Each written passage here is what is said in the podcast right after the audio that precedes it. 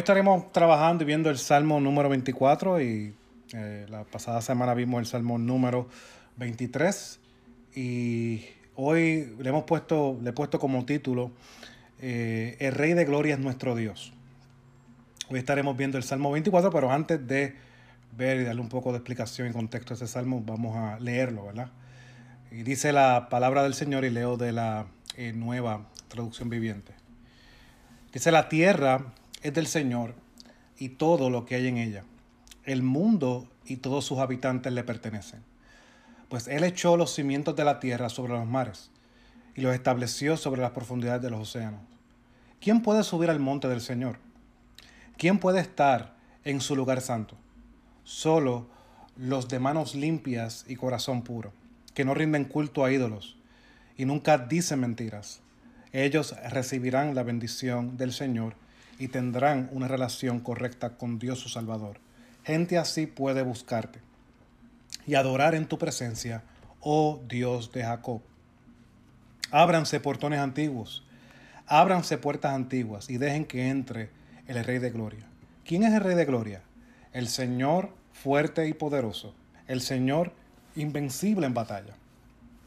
Ábranse portones antiguos, ábranse puertas antiguas y dejen que entre el Rey de Gloria. ¿Quién es el Rey de Gloria? El Señor de los ejércitos celestiales es el Rey de Gloria. El Salmo 24 es un himno de alabanza. Un salmo escrito eh, por David, eh, como nos menciona el mismo salmo cuando lo leemos, ¿verdad? Dice Salmo de David. Y es una alabanza que dirige nuestros corazones, el corazón de las personas eh, a adoración, de manera que es una alabanza dirigida a Dios y nos recuerda aspectos de Dios eh, por el cual nos muestra y el que se acerca a él ve eh, la gloria de Dios en, ese aspecto, en, en como el mismo salmista la presenta. Este salmo, como mencioné, fue escrito por David y se le ha denominado como un salmo de entrada. Eh, probablemente muchos teólogos dicen ¿verdad? que puede, pudo haber sido escrito cuando el arca del pacto entró a la ciudad de Jerusalén o para conmemorar el aniversario de esta ocasión de la entrada del arca del pacto a la ciudad de Jerusalén. Ahora, en primer lugar, vamos a ver este salmo en diferentes partes. Y en primer lugar, este salmo del versículo 1 al 2 nos muestra y, el salmista expresa un reconocimiento del poder de Dios. Este salmo comienza con una declaración que apunta al dominio absoluto de Dios. Esto que David nos está mencionando se refiere a la soberanía absoluta de Dios sobre su creación y todo lo que hay en esta. Este pasaje nos muestra la realidad, y es una realidad que muchas veces olvidamos, es que todas las personas viven bajo el dominio de Dios, quieran o no quieran. Eh, del Señor es la tierra y todo lo que hay en ella, el mundo y los que en él habitan. Vemos la realidad del alcance, eh, del alcance de la soberanía de Dios. Eh, Dios no está solamente para algunas cosas y obviamente esto no debe dejar, llevar a ver nosotros el alcance de, de la ley moral de Dios. La realidad es que muchas veces nosotros pasamos por alto y entendemos que eso es algo del pasado y que era solamente para algunos. No, no, no. La manera en que Dios se ha revelado es por medio de su ley. Su ley muestra su carácter. Y por lo tanto, en ese día final, esa es la métrica que se va a usar para medir a las personas. Es la ley de Dios. La ley muestra eh, quién es Él. La ley muestra su carácter. La ley muestra su santidad. La ley muestra su pureza. Entonces, por esa realidad vemos que el salmista comienza mostrándonos el poder de Dios. Eh, este Dios no es alguien que está ajeno solamente al pueblo de Israel, como podrían pensar muchos, no, no. Este es el Dios que todo está bajo su dominio, todo está bajo su poder. Y no solamente es, eso lo vemos claramente en, Éxodo, eh, cómo Dios se revela al pueblo, Éxodo 19, versículo 5. Ahora pues, si en verdad escuchan mi voz y guardan mi pacto, serán mi especial tesoro entre todos los pueblos, porque mía es toda la tierra, dice el Señor.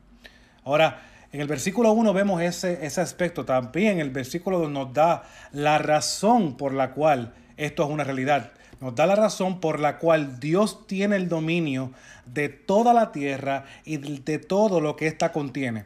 Y es simple y sencillamente, como dice el versículo 2, porque Él la fundó sobre los mares y la asentó sobre los ríos. Aquí vemos claramente que el salmista utiliza y menciona la realidad de que Dios es el dueño de todo. Bueno, porque Él lo ha creado. Es de Él. Él fue el que le dio propósito a la creación. Él fue el que le dio principio a la creación. Y el salmista utiliza aquí una metáfora sobre la fundación de una ciudad. Eh, es como si fuera un templo y la tierra es proyectada como si tuviera fundamentos. Eh, es como si el salmista estuviera usando una metáfora de un rey victorioso fundando una ciudad entre montes y los mares, pero también no podemos pasar por alto que esto es una alusión eh, también a lo que vemos en la creación en, Génesis. Génesis capítulo 1, versículo 9 podría también verse esta referencia. Dice de la siguiente manera. Entonces dijo Dios, júntense en un lugar las aguas que están debajo de los cielos y aparezca lo seco. Y así fue. Aquí vemos la realidad de que Dios creó todo bajo ese fundamento. Eso es lo que mismo dice aquí el versículo 2, porque Él la fundó sobre los mares y la asentó sobre los ríos. O probablemente el salmista utilizando esta metáfora de la fundación de una ciudad o pudiera también estar eh, llevando a la realidad de a la creación de Dios y cómo Dios fundó la tierra. En ese momento que Él la creó y como dice este mismo texto, y así fue, no hay nada que se sujetó al poder creativo, creador de Dios en, en este momento. Pero no solo eso, sino que en los siguientes versículos vemos que no solo nos muestra el poder de Dios, sino también nos muestra su santidad y su pureza. Y eso lo veremos claramente en nuestro segundo punto, que nos muestra una revelación de la pureza de Dios. Versículos 3 al 6. Dice de la siguiente manera, ¿quién subirá al monte del Señor? ¿Y quién podrá estar en su lugar santo? Dado que Dios es el soberano de toda la creación o sobre toda la creación, ¿quién puede acercarse? Es la pregunta que cae aquí. Es lo que el salmista está tratando de mencionar. Si este Dios es quien dice ser, el que la tierra es de él y todo lo que hay en ella, el mundo y todo lo que en él habitan, él la fundó, entonces ¿quién puede acercarse a él? ¿Quién de entre todos los habitantes de la tierra es aceptable? ¿Quién llega y mide eh, la métrica de este Dios para poder acercarse a él? Este monte del Señor se refiere al monte de Sión o a Jerusalén, y es donde Dios moraba, eh, donde Dios moraba sobre el arca del pacto. Pero la pregunta aquí es que, que creo que el salmista está trayendo, y es una pregunta que nosotros mientras leemos este salmo debemos de preguntarnos y llegar a esa conclusión. Y la pregunta es esta, ¿quién cualifica espiritualmente para tener comunión con este rey que es el dueño de todo. ¿Quién? Bueno, y la pregunta es respondida. Gracias a Dios que el salmista nos dejó con ese cuestionamiento aquí. Y es respondida en el versículo 4. Y el versículo 4 dice, el de manos limpias y corazón puro. ¿Qué implica estas dos cosas? De manos limpias y corazón puro. Bueno, la frase manos limpias hace referencia a la pureza de las acciones externas. Ahora, ¿Qué significa el corazón puro? Bueno, hace referencia a lo que muchos conocemos que es el alma. El alma para el judío era el hombre interior, el ser interior. ¿Y qué incluía este ser interior? Bueno, este, este término ustedes lo han escuchado en diferentes veces, en diferentes sermones. Incluía los pensamientos, la voluntad, eh, eh, los deseos, todo lo que implicaba eh, los pensamientos, todas estas cosas que se daban dentro del hombre. Esto es lo que él está hablando. Y entonces, ¿qué está queriendo decir el salmista aquí? Toda la vida de la persona a la que se refiere, a la que pueda acercarse a tener comunión con este rey que es el dueño de todo, tiene que tener un corazón limpio y un, unas manos limpias. Internamente, tanto como externamente, tiene que ser íntegro, tiene que ser puro. En la vida de esta persona, en todos sus aspectos, en todas sus áreas, tiene que ser de esta manera para poder tener comunión con este rey, para tener comunión, para poder acercarse a este rey. Y, estos que son de manos limpias y corazón puro, dice, dice claramente más adelante el versículo 4, eh, B, el que no ha alzado su alma a la falsedad ni ha jurado con engaño. Esto no solamente tiene que ver con acciones externas y acciones internas, sino también se refiere a la fidelidad. ¿Por qué? Porque él está hablando aquí, y cuando vamos a la, a la, nueva traducción viviente, creo que lo aclara más que lo que nos dice el versículo 4b, que no rinden culto a ídolos y nunca dicen mentiras. O sea que estos requieren que ser fieles a Dios, confiar plenamente en Él. ¿Por qué? Porque no se dan a los ídolos. O sea que, y, cabe de notar mientras vemos este salmo, que aquí esto no nos está apuntando a perfección. ¿Saben por qué? Bueno, porque Dios sabe de la pata que cogíamos, si podemos llamarlo de esa manera. Dios sabe lo débiles que somos. Dios sabe que esa medida de la perfección nadie va a llegar, pero sí nos apuntan y de manera aplicativa para nosotros nos deben apuntar a que no esa perfección, pero sí en una vida de integridad, un estilo de vida, en andar en integridad en todos los aspectos de nuestra vida, tanto internos como externos. Ahora, estos de manos limpias, estos de corazón puro, son los que reciben la bendición del Señor. Y el versículo 5 lo deja eso claramente. Ese, ese, específicamente, ese, el que, el de manos limpias y el de corazón puro, el que no se ha dado a los ídolos, y en que en su corazón, en sus acciones, no habla con mentira. Ese recibirá bendición del Señor y justicia del Dios de su salvación. Esto se refiere a la bondad de Dios, esa bendición del Señor. Es la bondad de Dios que se extiende a los que son fieles. Estos también recibirán su justicia, justicia del Dios de su salvación. Ahora la pregunta que cabe aquí, ¿de qué justicia está hablando aquí? Y, estudiando un poco sobre el pasaje, eh, interesantemente, dice Steve Dawson sobre esto, esto se refiere al trato justo de Dios a sus fieles sirvientes. Más aún, dice él, aquí hay una expresión en el Antiguo Testamento sobre la justificación por la fe la persona que se acerca a Dios por medio del arrepentimiento y la fe será declarada justo ante Dios. O sea que vemos que aquí David tiene un sentido que él está expresando de que este de manos limpias y de corazón puro es el que ha recibido la justificación por medio de Dios. Dios lo ha hecho justo para que pueda acercarse a Él. Y ahora para nosotros esto es fácil entenderlo. Dice, ah, eso es Cristo. Pero David en un sentido, aunque no completamente, él sabía que el perdón, eh, la vía o el medio por el cual él podía acercarse a Dios y tener, y tener una relación con Él, no era por ningún esfuerzo suyo, sino únicamente de principio a fin, porque Dios lo había hecho evidente. Dios es el que lo había hecho justo para que Él entrara ahora, como dice el salmista, al monte del Señor. Ahora, versículo 6 nos continúa diciendo, y aquí se describe claramente la disposición del corazón de ese grupo de personas.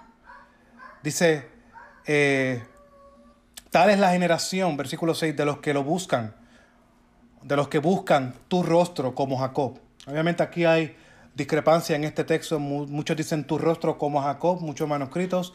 Otros manuscritos dicen tu rostro eh, eh, como el Dios de Jacob. hay una diferencia, eso no, es un poco relevante, pero sí podemos ver que nos está hablando de que David está describiendo a este grupo, a este grupo de adoradores que se acerca a Dios. Y lo, y lo que nos muestra la característica de este grupo es que lo buscan, si lo ves, buscar está mencionado aquí dos veces.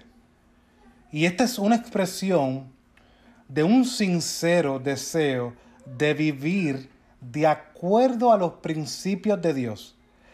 Y ahora lo que podemos concluir aquí es que esta generación, este pueblo, este grupo de personas que lo buscan con estas características que hemos mencionado, con ese deseo profundo de vivir de acuerdo a los principios de Dios, estos son el verdadero pueblo de Dios. Estos son los verdaderos hijos de Israel.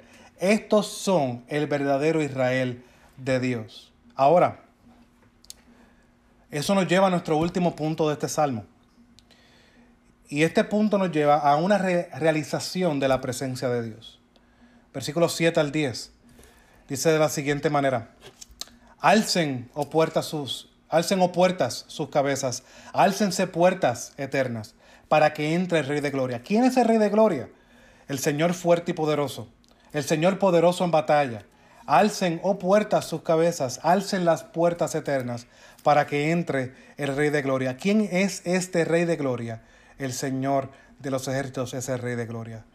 El versículo 7 nos muestra claramente y se refiere a la entrada, es un llamado a los adoradores que entran a Jerusalén y a las puertas que abran que para, para que preparen eh, eh, para este gran evento que es la entrada triunfante de Dios. Eh, prepárense, dice el texto, para que entre el Rey de la Gloria. En este tiempo podemos, y vemos que esto se repite varias veces, en este tiempo David se podría estar refiriendo a la entrada del arca del pacto a la ciudad de Jerusalén.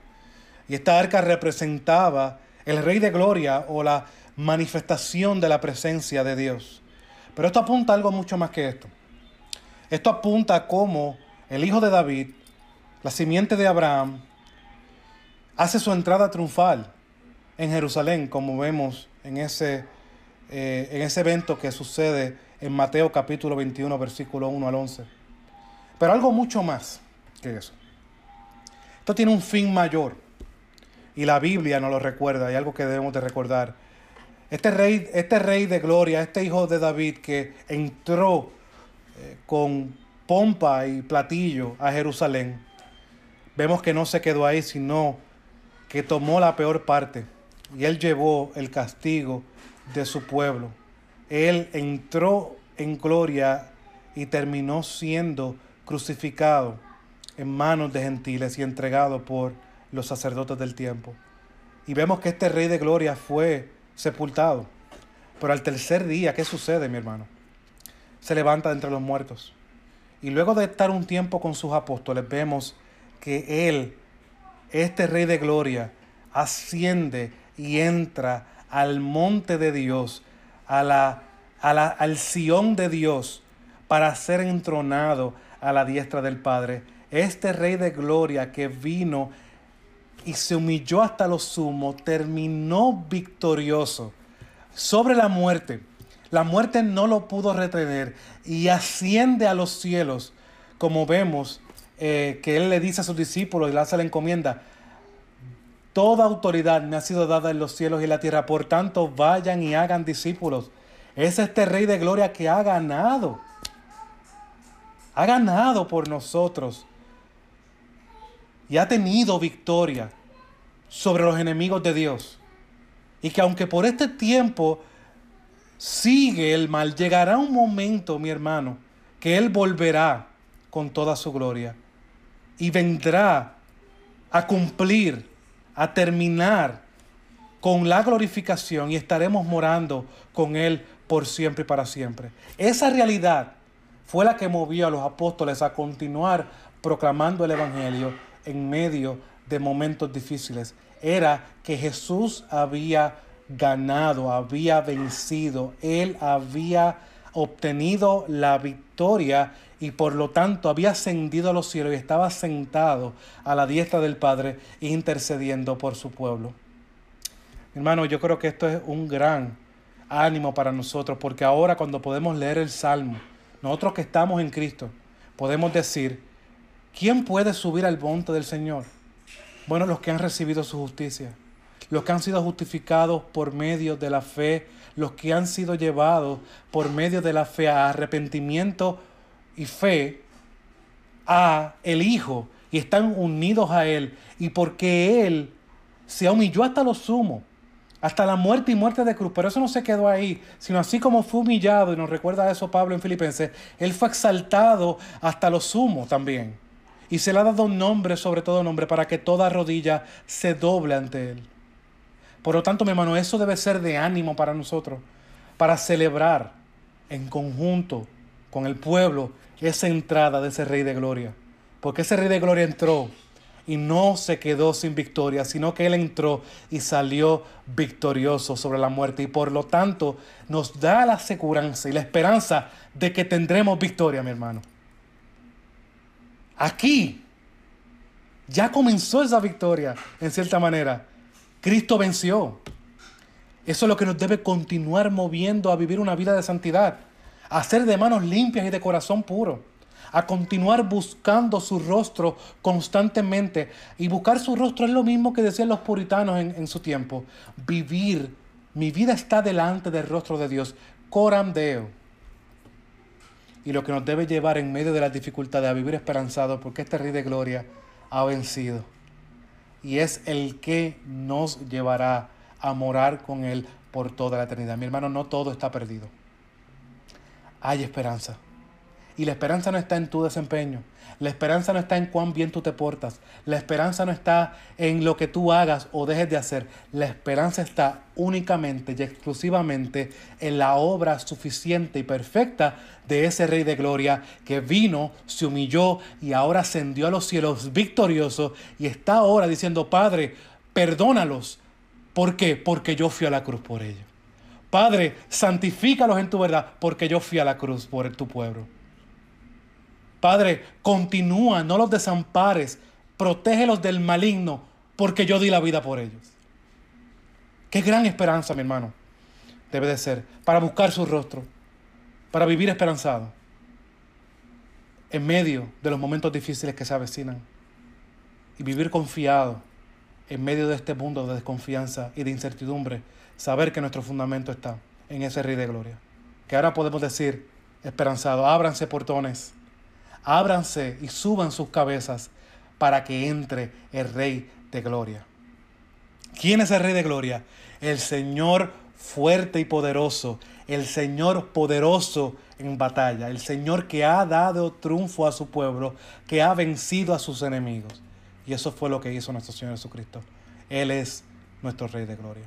Bueno, espero que esto sea de ánimo para cada uno de ustedes en medio de las circunstancias que pueden estar pasando y que nos lleve a orar para que en medio de nuestras dificultades, en medio de nuestros quebrantos, en medio de nuestro desánimo, podamos recordar que nosotros sí podemos vivir una vida de santidad, sí podemos hacer todo esto y no es por nuestro esfuerzo, es porque ese Rey de Gloria ha vencido y que nos lleve a vivir esperanzado en este mundo de oscuridad y de incertidumbre y de pecado, saber que este Rey de Gloria ha vencido y que Él volverá por su iglesia, volverá por su Israel y estará con nosotros por siempre, para siempre. Oremos, mis hermanos.